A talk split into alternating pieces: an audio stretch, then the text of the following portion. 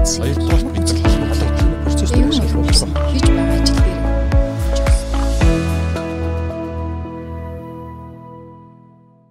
За өдрийн төргийн бизнесийн подкастын сонсогчдод за бизнес сегмент дижитал 20 11 сард маркетинг гэсэн сэдвэрийн цуврал вебинар сургалтыг явж байна. За манай одоо 3 дахь вебинарыг орох зочин маань манай студид ирээд байна. За энэ хүн бол Odin Tech компаниг үүсгэх захирал хангал. За мөн уг компани үйл ажиллагаа хариуцсан захирал их бат ирээд байна. Өдрийн мэнд. Өдрийн мэнд. Өдрийн мэнд. За баярлалаа. За тэгэхээр хангал захирал маань 11 сарын 15-нд хиймэл уянд суурилсан судалгаа хийх арга гэсэн юм сонирхолтой сэдвэр вебинар сургалт орно. За тэгээд өнөөдөр бид гурав ерөөхдөө яг энэ хиймэл уян ба бизнесийн судалгаа гэсэн сэдвийг холбож ярихаар ирээд байна. За тэгэхээр Odin Tech гээд өнгөрсөн smart companies дээр би салт харсан л да. Тэгээд бас өөрмөс платформ бий болсныг мэдсэн. Ер нь хиймэл оюун болон одоо судалгаа хийхэд энэ ерэн чиглэл ер нь яг хизийнээс яаж хөгжиж ирсэн талаар эхлээд сонирхуулаач. За юуны өмнө бас подкастыг сонсогчтой өдрийн мэндийг хүргэе. За ер нь OpenTech платформ маань бол сүүлийн одоо жил хагас гарууд ерөөдөө бол нэлээд хөгжүүлэлтийн ажлууд бол нэлээд үе хийгдсэн. За ер нь би өөрөө бол яг судалгаа зөвлөгөөслийн салбарт бол нэг 10 гаруй жил ажилласан. За их Батман ч гэсэн бас яг энэ салбарт бол 10 гаруй жил яг ажиллаж байгаа. За ер нь бол одоо альва бизнесийн байгууллага бүтээгдэхүүн хөгжүүлэлтэнд за шинэ бизнес эхлүүлэх төсөл эхлүүлэх нөгөө судалгаа мэдээлэл гэдэг юм маань бол маш их чухал хэрэгцээтэй болдог. За тэгэхээр яг ингээд одоо өнгөрсөн одоо хугацааг ингээ эргээ харахад бол судалгаа хийхэд бол маш их цаг хугацаа их шаарддаг. За өөрөөр хэлбэл мэдээллийг олж авах, цуглуулахад бол өөр аюу их түүхтэй ажил байдаг. За нэр нь өөрөө маш их цаг хугацаа хүн хүчнээ оролцоо өндөртэй байдаг учраас нилээдгүй одоо энэ судалгааны салбарт бол одоо одоо хугацаа алдах ч юм уу те иймэрхүү асуудлууд ихт. За сүүлийн жилүүдэд бол ялангуяа ковид гарснаар бол гарснаар одоо ингээд гинтийн одоо үйл явдлууд одоо нийгэмд их болж байна л да. Үүнийгээ дагаад бизнесийн байгууллагч хүртэл тэр үйл явдлын дагуу одоо үйл ажиллагаа өөрчлөх, стратеги өөрчлөх, маркетинг арга техникүүд өөрчлөх ч юм уу те. За ийм шаардлагууд бол орч яг тухайн моментод магадгүй хэрэглэх зах зээл яаж хувьсаж өөрчлөгдөд байгаа юм те. Хэрэглэгч энэ дээр бэлэн байна үгүй байна уу? Бидний нөхцөлд одоо хэрэглэгчийн ийм одоо нөхцөлд яаж ажиллавал зүгээр байх юм бэ гэдэг маш хурдан хугацаанд бас мэдээлэл лиг цоглуулах одоо түүн дээр дүн шинжилгээ хийх ийм хэрэгцээнүүд асар ихээр бий болсон. За гэтэл одоо яг судалгаа хийн ихлээр аа яг миний өмнө дурдсан чинь маш хугацаа хүн хүчний оролцоо өндөр байгаа юм чи энийг яаж одоо хугацааг нь багасгаж одоо болох бай тээ. За ер нь яагаад ингээд зах зээл дээр өргөд маш урт хугацаанд судалгаа хийж болохгүй юм бэ? Мэдээллийг цуглуулад түүнээр маш урдан одоо дүн шийдлээ хийгээд өдөрлөөнд зүгээс шийдвэрүүдээ гаргаад оновчтой шийдвэрүүдээ гаргаад ингээд зах зээлтэйгээ уялдаа холбоотой явж болох ийм одоо юу яж болох вэ гэдэг дээр бид нар бол ерөөдөө бол нэлээд их одоо за өнгөрсөн одоо 3 4 жилийн хугацаанд нэлээд их бодсон. За яг энэ салбарт бол өөрөө а дижитал технологи гэдэг юм маань бол ерөөсөө огт хийгдэг байдаг юм байна. Монголын зах зээл дээр судалгааны чиглэл судалгааны чиглэл судалгааны салбарт. Олон улсад яадаг вэ гэхэл ерөөхдөө бол ингээд дандаа платформ чиглэлээр бас хөгжиж явцсан ч юм уу те. За магадгүй бэлэн ингээд синтекас судалгаа нь маш их байдаг. Өнөөдөр би одоо усны зах зээлийн одоо судалгаа хийхэд бол тэр нь одоо Монгол улсад одоо яг энийг хийнэ гэхэлэр статистикийн газраас одоо хангалттай мэдээлэлүүд олж авч чаддгүй. Гэтэл ингээд дахиад мэдээллийг цуглуулна гэхэлэр бүх мэдээллүүд нь хаалттай байдаг. За хэрэглэгч талаас мэдээллийг цуглуулах гэхэлэр нөгөө л нэг хугацаа хүнчний оролцоо өндөр байдаг. За англиэр ерөөдөө бол улсад маань бол ерөөдөө бол одоо хэрэглэгчийн панел өгжүүлэлт ч юм уу те яг ингээд гэдэг зүйлүүд маш хөгжсөн байдаг юм байна. За үүнийгээ дагаад судалгааны одоо дижитал судалгааны платформуд маш ихээр хөгжсөн ийм зүйл ажиглагдсан. Тэгээд өнгөрсөн одоо жил хагасын хугацаанд бол энэ хөт төр маань бол одоо яг энэ Stablink Holton гэдэг ийм компанитай хамтарсан юм өвдөнтэй гэдэг юм платформ бол байгуулсан. За яг бид хоёр маань бол одоо яг судалгаа шинжилгээнд илүү одоо голлож ажилдаг. За IT-ийн талын одоо мэдлэг мэдээлэлээр одоо сайн мэдгүй байх жишээтэй ч юм те. Ерөөдөө гадарчлан гэхдээ яг цаана юу болдог, яадаг оновчлол нь одоо яаж явдгийг сайн мэдгүй. А ингээд ерөөдөө нөгөө талдаа бол Stablink компани маань бол IT-ийн одоо энэ сүүлийн баг одоо 10 жил өнгөд одоо химэл ухааны хөгжүүлсэн. За судалгааны IT-ийн IT-ийн салбарт бол нэлээдгүй одоо амжилт явж байгаа юм байна. Тэгээд ерөөдөө бол судалгааны залуучууд IT-ийн залуучууд нийлээд энэ өвдөнтэй гэдэг платформ бол гаргаж ирсэн гэсэн ийм одоо одоо түүхтэй юм уу те байгаа гэсэн үг. Их удаас асуугаад одоо юу гэдгийг яг энэ нэг аргачлал маань те одоо юу нэг бизнес модель яваад байна шүү дээ те. Энэ маань ер нь юу гэдгийг Монголын зах зээл бизнес орчин тэр хэр нутагших боломжтой байна те. Тэгээд юу гэдгийг зах зээлийн тэр хүлээж авч байгаа байдал зам нөгөө нэг датаг маань гол өгж байгаа тэр хэрэглэгчдийн одоо хүлээж авч байгаа байдал ч юм уу тэр талаас сонирхол бол. Монголын зах зээл бол эргээд бизнес эрхлэгчд нь бол тодорхой хэмжээнд хэмнэлт хийгээс сурцсан. За ерөнхийдөө бол маркетинг судалгаа гэдэг зүйлийг бол зарлах гээд хардсан ийм нэг талтай байдаг. А энэ асуудлыг бол манайх нэг талдаа шийдэж байгаа гэсэн үг. За нөгөө талдаа гэх юм бол бид нар маш олон талын мэдээллийг ба штэ яг шийдвэр гаргалтанд шаардлагатай мэдээллүүдийг бол гаргаад өгөх бүрэн боломжтой байгаа.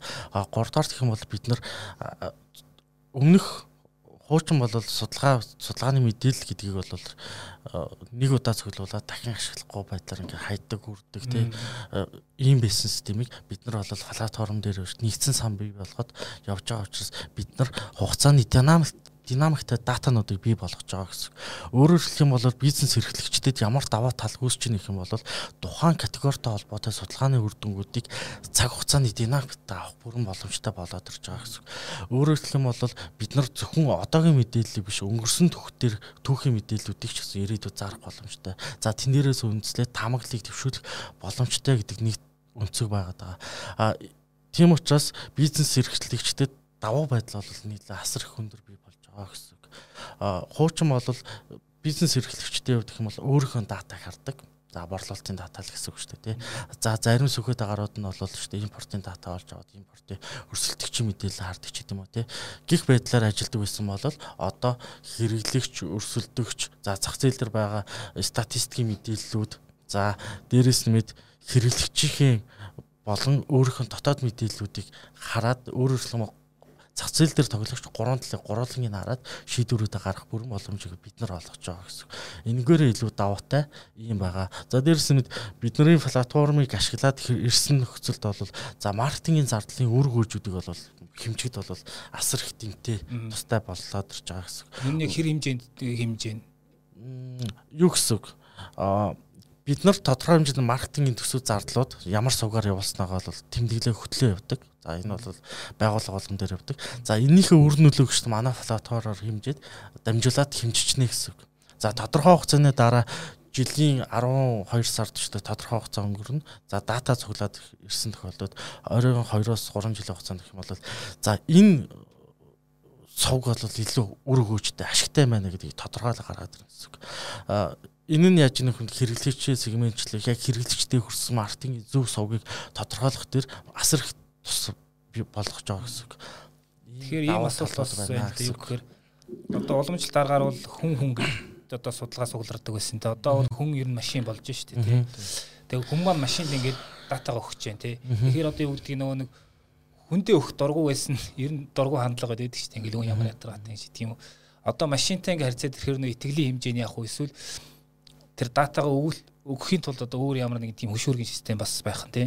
Тэр тал дээр сонирхол ямар шийдэл вэ? За үндсэндээ бол дата маань хоёр төрөлтэй гэж болно. За нэг тал нь бол анхдагч мэдээлэл гэдэг юм байдаг. Зөвөрлөм бол хэрэглэгч маань тухайн нөхцөл байдал ямархуу одоо ингээд зантлөвтэй байгаад байгаа юу хэрэглээд байгаа ямархуу хандлагатай байгаа бэ гэдгийг анхдагч мэдээлэлээр одоо тухайн хүнээс асуулах байдлаар авдаг гэсэн үг. За яг энэ судалгаан дээр жишээлбэл манайх бол одоо яг энэ өөрсдөө гэсэн дижитал судалгааны платформ ол өгжүүлээ сая смарт маркетинг форум дээр олон байсаар танилцуулсан. За энэ яаж байгаа гэхээр за нэг талдаа одоо ингээд судалгаанд оролцох хүмүүс маань манай яг энэ платформыг суулгаад за тодорхой ингээ мэдээллүүдэд хуваалцах замаар одоо мөнгө олохын боломжийг олгож байгаа гэсэн. Урамшууллын системийг бид нэр одоо хөгжүүлж байгаа гэсэн. За өмнө яадаг вэ гэхээр заавал ч нэг хүн тухайн хүн дээр очиод та завтай байна уу ч юм уу те гадуур явж байхад нь судалгаа авдаг. За нэг бол уцаар судалгаа авдаг гэсэн бол одоо ингээд ер нь ингээд ухаалаг гар утастай баг хүн болгонд би болцсон одоо ашиглаж байна. А хүн болгон л одоо интернет нэвтрэхийн боломжтой энэ үед бол хүн өөрөө шууд одоо мэдээлэлээ шууд хуваалцаад тодорхой одоо ямар нэгэн дундаа зуршилгүйгээр шууд тухайн байгууллагатай мэдээлэл хуваалцах ийм боломжийг олгож. За энэ маань болохоор ерөөдөө бол хэрэглэгч орлого олох боломжийг бүрдүүлж байгаа. Нөгөө талаар шууд тухайн нөхцөл байдалтай хүмүүс одоо ингээд өөрийнхөө хэрэгэлдэг брэнд ч юм уу үйлчлүүлдэг байгууллагада мэдээлэл өгснөөр тухайн одоо энэ үйл ажиллагаа тухайн одоо байгууллагын үйл ажиллагаа богино хугацаанд сайжрахын боломжийг олгочихж байгаа гэсэн. Одоо жишээлбэл одоо дийлэх Монголын одоо корпо байгууллагууд бол жилдээ нэг л удаа томоохон хэмжээний одоо тендер зарлаа судалгаа хийлэгдэг. Гэтэл энэ маань ингээд а одоо магадгүй одоо үйл хийсэн судалгаа маа 100 юу болсон, хавар юу болсон, намар юу болоод байгаа гэдэг ерөөсөө мэдэх юм боломжгүй байгаад байдаг. Тэгхэн бол манай платформоор жилдээ нэг биш сартаа цаашдаа 7-7 хоногор ерөөдөө тухайн хэрэглэгчээс мэдээлэл цуглуулад өөрсдөө үйл ажиллагаанд ашиглах юм боломжийг өгч байгаа гэсэн. За нөгөө талын мэдээлэл нь бол хоёр дахь мэдээлэл гэж байна. За зах зээл дээр нээлттэй болон хаалттай маш олон мэдээлэлүүд байгаа. За энийг бол бид нар одоо тухайн байгууллагын ч гэсэн өөрсдийн дотоод мэдээлэлүүд байгаа шүү дээ. За зөвхөн борлуул санхүүгийн мэдээлэлээс гадна хүний нөөцтэй холбоотой мэдээлэл, за одоо өртөө мэдээлэл ч юм уу те бэлтгэн нийлүүлэлтийн мэдээлэл, татаа авалтын мэдээллүүд ч юм ингээд маш олон мэдээлэлүүд байна. Энэ олон төрлийн мэдээллүүдийг бид нар За яг нөгөө машин learning гэж яриад байгаа. Тухайн одоо химэл оюухан дээр бид нэр алгоритмуудаа боловсруулад тухайн датаг одоо хэрхэн яаж цэгцлэх үү, технон цэгцсэн дата яаж ашиглах вэ ч юм уу, үр дүн яаж гарах вэ гэдгийг нь бол алгоритмуудаараа сургаа авчиж байгаа гэсэн.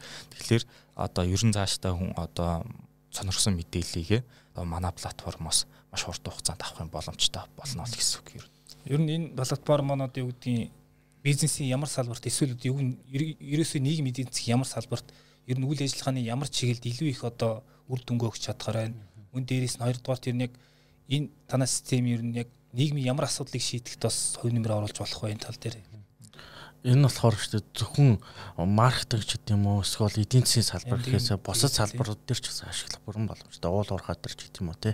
Гэх байдлаар хуучин болвол технологи төр суурлаад тус тусдаа шинжилгээнүүд хийдэг байсан бол одоо манай платформ гэх юм бол магадгүй шүү дээ эрүүл мэндийн датануудыг өгөхөд бол эрүүл мэндийн ач холбогдолтой шинжилгээнүүд хийгээд өгөх бүрэн боломжтой гэсэн. Уул уурхаад ирэх юм бол уул уурхайн тоног төхөөрөмж за нөгөө нэг газрын хөрсөн дээр гарч ирж байгаа баялагийг шүү дээ хэдэн хувьтай яаж угаавал юугаар аваад шүү дээ хамгийн өндөр шүү дээ үр дүнтэйгээр бохирлоос нь цэвэрлээд ашигт малтгамлаа гаргаж авах гэж гэдэг юм. Энэ дээр хүртэл ашиглах бүрэн боломжтой болоод хөгжүүлэгдэж явж байгаа гэсэн. Ер нь бол ашиглалт бол нөх хязгааргүй. Бид нар өштэй ашиглах өштэй тэр боломжуудыг л ярил тайж өштэй түнд өштэй сурах асуудал байгаа гэсэн. Одоо бол өгдөл хаана их цуглагдж байна. Тухайн өгдлөөс одоо тодорхой шаардлагатай мэдээлэлүүд олж авч чадахгүй байгаа. Тим зах зээл дээр л одоо манай энэ платформ бол цаашдаа ажиллаа явна л гэсэн. Одоо юу гэдгийг төрийн нөө оновчтой шийдвэр гаргах чинь дата анализ маш их чухал болчиход байна шүү дээ. Одоо ингээл амар их дата байдаг яг боловсруулалт нэг бийдгүй тий. Энд дээр яаж тусч болох вэ жишээ нь? Тий. Одоо яг энэ бол манай бас хамгийн том чухал бас нэг сектор байгаад байгаа гэсэн. Одоо ингээд төрийн бүхэл яамууд, агентлагууд бүгд л тус тусдаа дата мэдээлэл цуглуулж байдаг. Энэ хоорондоо бие биентэйгээ дата мэдээлэл нь уялддаггүй, интеграц хийгдээгүй ийм нөхцөл байдал үүсчээд тий. Яг энэ дээр бол бид нэр тухайн датануудыг цуглуулад машин learning дээрээ сургаад химэл оюухан дээрээ суйрлаад тухайн датанууд хоорондоо ямар одоо уялдаа холбоотой байгаад байна тухайн хаана одоо ямар хөө нөхцөл байдалтай байна гэдгийг нэг гаргаж өгөх бүрэн боломж одоо нэгдэж байгаа л гэсэн үг. Жишээлхэд одоо нэг төвжирлийн асуудал бол нэг номерын асуудал болоод шүү дээ тий. Гэхэд бол бид нар датануудаа бүрэн өгөхөд хиймэл оюун маань шүү дээ. За ер нь сургуулиуд юм арчил ер нь хаанаа байх хэвтэй юм гэдэг бол гаргаад ирэх бүрэн боломжтой гэсэн.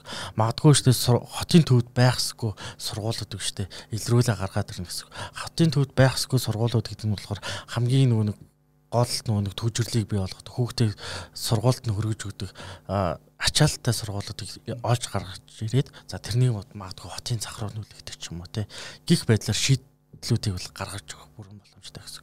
Бид нар эхний байдлаар нэг тодорхой нэг жижигхэн үр дүн гаргаж утсан. За тэгэхэд бол монголчууд улаанбаатарчууд ялангуяа өглөөдөө хүүхдээс сургууль цэцэрлэгт нь хөргөж өгдөө бол дэлхийг хоёр удаа тойрсон хэмжээний замыг бол нийтдээ туулдаг байх жишээтэй тий. Гих байдлаар штэ бид нар энэ зайг штэ богинохон болгоод өөр ашигтай болгосон нөхцөлд бол төвжрэл бол буурах бүрэн боломжтой гэдэг юм. Иймэрхүү байдлаар ашиглах бай боломж бол байгаа. Тийм магадгүй хамгийн их одоо нөгөө хүүхдээ сургууль цэцэрлэнд хөргөж өгдөг машинаараа хөргөж өгдөг тэр цэг дээр бид нар автобус явуулъя ч юм. Ингээл тухайн одоо өгдлөлийг цуглуулад хаана хамгийн их одоо асуудал байгаа тань тэн дээр нь бид ямар шийдэл байж болох вэ гэдгийг л хийх боломжтой. Ер нь бол одоо энэ техник технологи энэ хөгжсөн яг энэ 90 үед бол яг энэ маш олон төрлөөр нь ашиглах их боломжтой юм билээ. Бизнесийн байгууллагч тэр нэгin эдийн засгийн одоо төрийн томоохон одоо энэ байгууллагуудч тэр яг энэ химэл уяхан дээр суурилсан дата одоо боловсруулах энэ ажлыг бол маш олон янзаар хийх бол бүрэн боломжтой юм бэл. Тухайн бидний өмнө одоо хийж боломгүй ч юм уу хийх хийхэд одоо ямар ч одоо энэ гарц гарлаа байхгүй тийм зүйлүүдийг хүртэл бид машин learning дээр сургаад химэл ухааныг ашиглаад явах бүрэн боломжууд бол нэгдэж байгаа л гэсэн үг. Тэгэхээр яг хөө химэл оюун ба бизнес химэл оюун ба эдийн засгийн нийгэм гэж янз янзаар ярьж болж байна л да. Би бизнес тал руу илүү асуух гэдэг. Юу гэхээр за яг одын тек бол ерөөхдөө ингээд гарч ирж байгаа нэг альтернатив хөлбөр тий одоо санал зах зээл санал болгож байгаа өөрийгөө тий. А ер нь тэгт яг ингээд том зургаар наваад үзвэл химэл оюун ба бизнесийн одоо үр ашигтай ажиллагаа, үр дүнтэй зохион байгуулалт гэдэг сэдвийг ярьж болох гэдэг. Юу гэхээр зөвхөн одоо одын тэгч гэлтгүй ер нь яг ийм одоо зах зээл дээр хамгийн энгийн байдлаар ч юм ингээд ашиглаж болох тийм хиймэл оюуны ямар элементүүд вэ? Одоо жишээ нь чатботыг үр дүнтэй ашиглаад байвал бас эн чинь бас нэг хөрх юм болоод гараад ирж штэ. Ер нь нэг биднэрт одоо хамгийн accessible тийм ер нь хүртээмжтэй байж болох ямар төлөвлөд байж болох бизнесийн үйл ажиллагаанд ашиглаж болох тийм хиймэл оюуны одоо жижиг жижиг төлөвч юм уу те ер нь хандлага одоо юу гэдгийг те За ер нь бол одоо манай дээр бас нэг яг бизнесийн байгууллагууд дээр яг тулгарч байгаа асуудлыг нь бид нар шийдэх байдлаар л явж байна л да. Хамгийн их одоо тэдний санаа зовдөг одоо яг ингээд мэдмээр байгаа байвч одоо мэдэж чаддгүй ч юм уу те. А мониторингоо хийж чаддгүй нэг тийм бас хэсэг зүйлүүд бас байгаад байгаа. Жишээлбэл одоо юу гэдгийг бид нар ер нь ингээд одоо хэвлэл мэдээллүүдээр маш их одоо сурчлагаанууд байршуулдаг шүү дээ те. Тэр нь одоо яг тухайн телевизээр ч юм уу FM радиогоор явсан уу яваагүй юу? Хэд удаа явсан одоо гэдэг ч юм ингээд хамгийн наазгын энэ дэр тэр химэл оюунхааныхаа яг тэр нөгөө voice буюу тэр нэг хоолоо сонсох юмыг сургаад тухайн реклам жишээлбэл хэвлэл мэдээллийн байгууллагууд яг аль суугаар хідэн цаг үед ямар хөө төвшөнд явбаа гэдгийг маш хурдгацсан мониторингоор гараад өгөх боломжтой ч юм. Ингээд яг. За жишээлбэл одоо борлуулалтын компани байлаа гэхэд нөгөө лангуун дээрх одоо ингээд мониторингуудаа бас хийдэг, аудит хийдэг. Тухайн одоо гэдгийг за нэг талхны одоо ингээд лангуу байлаа гэхэд хэдэн үед манах одоо дүүргэлттэй байдгийн те хаана хамгийн их дүүргэлт багтаа байгаа даа тэн дээр эргэц ямар хөө байна гэдгийг нь бас бид тэр хиймэл оюухан дээр тэр нөө харах гэдэг юм үнцгийг сургаад тухайн одоо брендийн сабагло бодлын сургаад одоо таниулаад гэх юм уу те тэгээд мониторинг хийгээд явчих юм боломжтой. За магадгүй супермаркетуудын хувьд гэх юм бол одоо үгдээ одоо яг ингээд одоо сүлжээ дэлгүүр дотор нь хаана хамгийн их урсацууд их байгаад байдгийг хаана хамгийн сул байгаад байдгийг те тэрэн дээр бид нар юу байрлуулж болох вэ ч юм уу За супермаркет дотор хаана бид нар лангууга одоо магадгүй одоо хөргөчөө байрлуулал хамгийн их борлуулалттай зэг байх боломжтой байна ч. Гэх мэтлийн ингээд ерөөдөө бол тухайн байгууллагын үр ашгийг илүү нэмэгдүүлэх тийм боломжтой одоо борлуулалтыг нэмэгдүүлэх боломжтой олон талаас нь бас тийх. Таярын хувьд илүү судлаачийн одоо чиглэлээр мэрхсэн гэж байна. Ер нь яг зүгээр энэ системийн төслийг эхлэхээс өмнө одоо судалгаанд гадны янз янзын тийм платформыг ашиглах гэж үзсэн үү? Ер нь яг одоо яг би юу асуух гээд нэхэр Один тек бол одоо яг монголчуудыг хөгжүүлсэн те илүү монгол хэлийг шууд таних тийм програм шүү дээ. А гадны ингээд янз янзын платформуд болохоор хэлний асуудал их байдаг юм шиг байгаа. Ялангуяа монгол хэл бол тийм их өргөн тархаагүй учраас те ер нь яг энэ туршлагаас аваад. За судалгааны платформуд гэх юм бол за мэдээлэл зөвлөлт юм болоо мэдээлэл боловсруулахын платформуд бол илүүтэй байгаа л да. Яг хиймэл оюун дээр хөгжүүлсэн юм бол байхгүй. За бид нар өштэй өөртөө мэдээлэл цуглуулахдаа бол за сөрөмөк гэж гэдэг юм уу тий сөрөө төгөөч гэдэг юм уу тий гэдэг платформуудыг ашиглаад за хяналтыг нь бол хүн хийдгээ гэсэн. Эргээд судлаачид мэдээлэл цуглуулсан бол тэр мэдээлэл нь шүү дээ хүн хянажиж үр дүнгийн штэ баталж за дараагийн шат руу явуулдаг ч гэдэм үү те. А одоо манай өвдөн тек бол штэ анхдагчаар гарч ирж байгаа нэг зүйл нэг юм бол за хүний хяналтыг бол асар их боруулж байгаа бараг тэг төвшөнд авчиж байгаа гэсэн үг за дараагийн хэсэг болохоор үр дүнг боловсруулах хэсэг гэж байдаг. За үр дүнг боловсруулах хэсэг дээр нь болохоор уламжлалт аргах юм бол Excel, за SPSS, Stata ч гэдэг юм уу те. Судалгаанд судалгаа аналитикийн төлөвүүдийг ашигладаг л да. Эргээд энэ төлөвүүдийг бол штэ хэрэглэх байдал бол хасар хэмжээр багасж байгаа. Өөрөөр хэлэх юм бол нийт судалгааны үр дүнгийн 70 хүртэлх хувь нь бол өвдөн тек маань өөрөө боловсруулад санаа э, шууд гаргаад өгчнө гэсэн. За тэн дээр нэмэх нь үлдсэн 30% нь юу гэх юм бол за үр дүн гэжтэй илүү гоё хялбар харагдуулах. За нэмэлт жижиг баг зэргийн тайлбарууд тавьдаг ч гэх юм уу. Гих байдлаар косметик үр дүн косметик хэсгийг бол хийх юм хийх л үйлдэлүүд үлдчихэж байгаа гэсэн.